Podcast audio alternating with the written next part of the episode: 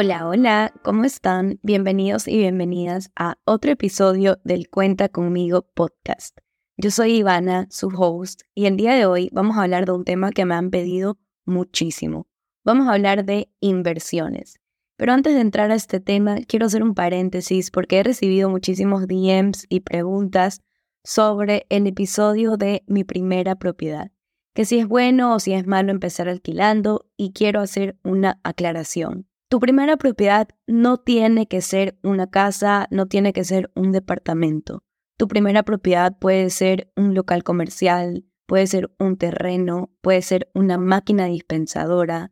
Lo que tienes que pensar es que ese bien que tú tengas sea un activo, es decir, que de alguna forma ponga dinero en tus bolsillos a corto, mediano o a largo plazo. Es decir, si tú te compras un terreno en una zona estratégica, en el largo plazo el metro cuadrado de ese terreno va a valer muchísimo más del precio inicial al que lo compraste. Esto representaría una inversión a largo plazo. Pero en el corto mediano plazo lo puedes convertir en un parqueadero, porque justo está ubicado al lado de una clínica donde no hay parqueos. Entonces empiezas a cobrar por hora, por fracción, a cada carro que ingresa a tu parqueadero. Por lo tanto, será un activo, un bien que pondrá dinero en tus bolsillos y que principalmente no requiere de ti para fabricar dinero. Esa es la mentalidad que quiero que tengas antes de comprar cualquier activo.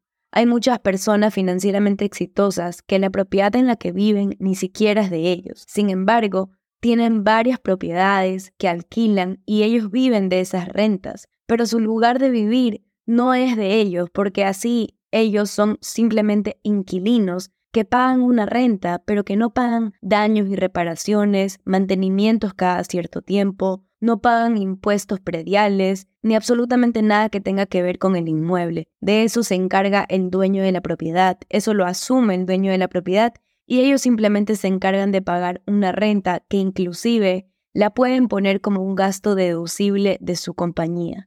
Entonces, cuando hablo de tu primera propiedad, no quiero que te imagines solo la casa de tus sueños, porque esa es la idea que nos han sembrado desde pequeños en nuestra cabeza, pero quiero que pienses en esta primera propiedad, en este primer activo, como una mini fábrica de dinero, lugares estratégicos donde vas a poner tu dinero para recibir en el corto, mediano o largo plazo más dinero de ellos. Y ahora sí, vamos a hablar de la importancia de invertir. Y para esto tienes que primero entender un término que seguramente lo has escuchado llamado inflación. Imagínate que la inflación es como este monstruo que hace que los precios de las cosas suban con el tiempo. ¿Te acuerdas cuánto costaba un batido de proteína hace un año?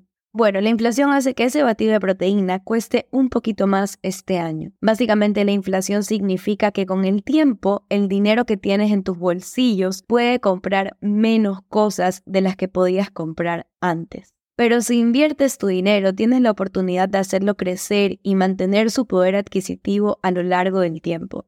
Entonces, la forma más fácil para empatar esta inflación que va subiendo con los años es invirtiendo tu dinero y esa es la importancia de invertir. Ahora, vamos a desmentir algunos mitos que nos han hecho creer sobre las inversiones. Y el primero es que invertir es solo para ricos. Eso es falso. Invertir dejó de ser hace muchísimo tiempo un acto clasista. Cualquiera puede empezar a invertir, es algo accesible para todos. Hay opciones hoy en día para cada uno de nosotros. Y hoy te voy a dejar otro mini training, al igual que el episodio pasado. Me gustó esto de, de dejarles un mini training para que empiecen a implementar lo que aprendieron en el episodio del día. Otro mito del que quiero hablar es que invertir no es seguro.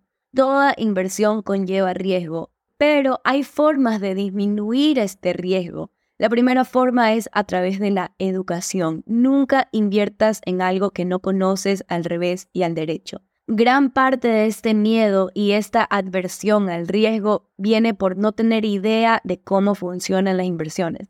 Entonces, Si estás escuchando este episodio, ya estás empezando a plantar esa semillita de educarte en el mundo de las inversiones y estoy segura que poco a poco vas a ir desbloqueando ese miedo y atreviéndote a mucho más cuando veas todo lo increíble que hay detrás de una buena administración de inversiones. Y el otro factor del que te quiero hablar es la diversificación. La diversificación cuando hablamos de inversiones va a ser la clave del éxito. Seguramente has escuchado este refrán que habla de no poner tus huevos en una sola canasta. Te lo traduzco al mundo de las inversiones. ¿Qué pasa si yo tengo mil dólares y los pongo todos en una sola inversión y lastimosamente a esa inversión no le va bien? El riesgo que para mí representa perder esos únicos mil dólares que yo tenía disponibles para invertir es altísimo. Pero ¿qué hubiera pasado si yo esos mil dólares los dividía en 10 canastas diferentes y ponía 100, 100, 100, 100 en cada una de estas canastas.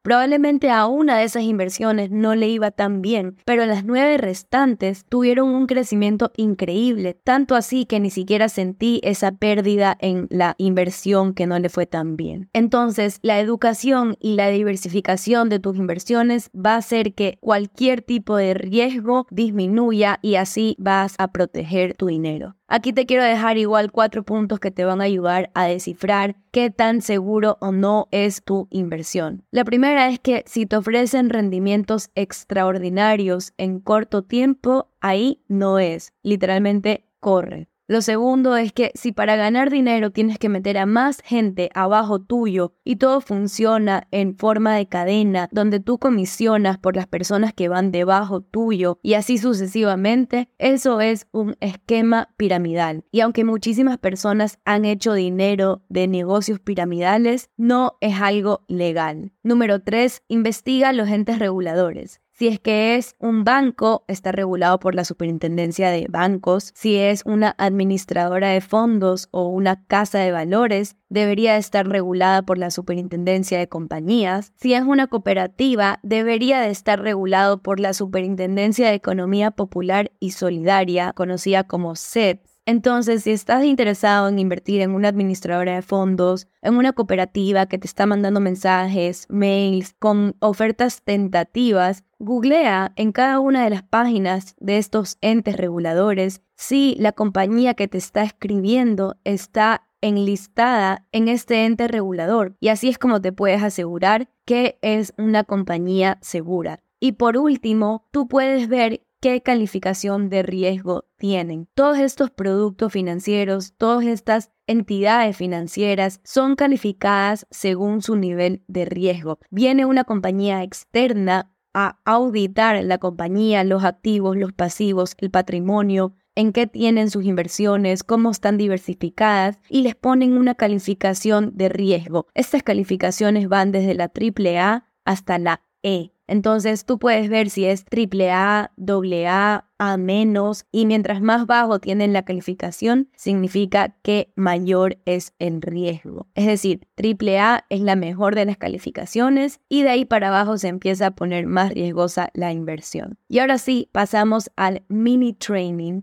y el ejemplo que vamos a hacer aquí es con Banco Guayaquil simplemente porque es la aplicación que tengo a la mano, es la que tengo descargada en mi celular sin embargo, tú lo puedes hacer desde la aplicación móvil del banco que tú tengas. Entonces, en la aplicación de Banco Guayaquil voy a ingresar, voy a ir al menú principal y en ese menú principal me va a aparecer un banner que dice crea tu póliza desde 100 dólares. Le doy clic a contratar, pongo empezar y ahí tú vas a poder determinar cuánto dinero tú tienes disponible para invertir y también por cuántos días o meses tú quieres dejar ese dinero. Una vez que pones esos datos, le das clic y te va a salir una proyección de tu inversión. Entonces, por ejemplo, si yo pongo que tengo 100 dólares para invertir a 180 días, me dicen que me pueden dar una tasa de 7.80% y que en 180 días yo tuviera 103 dólares con 90.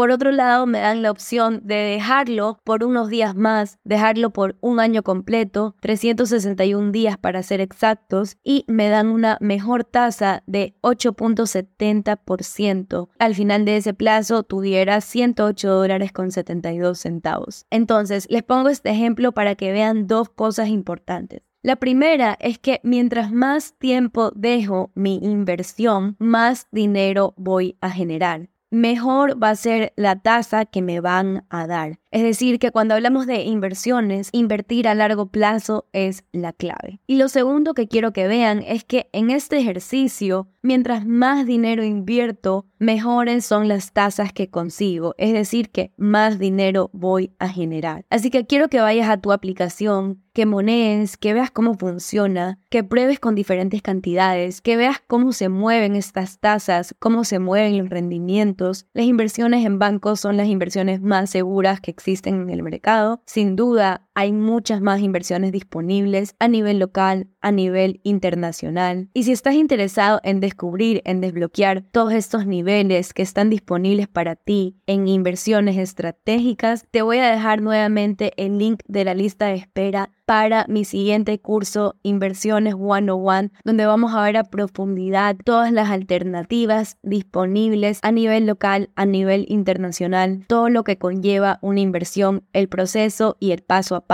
Voy a ser tu guía para que termines ese curso con tus primeras inversiones realizadas. Y bueno, con eso llegamos al final de nuestro episodio de hoy. Espero que hayas aprendido algo nuevo y te sientas inspirado para empezar a invertir y tomar el control de tu futuro financiero. Si disfrutaste de este episodio tanto como yo, quiero que me dejes en mi último post un emoji de, ok, había escogido otro emoji, pero está muy difícil de explicarlo, así que simplemente quiero que me dejes en mi último el emoji de un rayito que no encuentras en la parte de animales y naturaleza, para saber que estás con la chispa encendida por descubrir todo este mundo de las inversiones. Nos vemos la próxima semana en el mismo canal y a la misma hora. Gracias por escucharme. Nos vemos. Chao.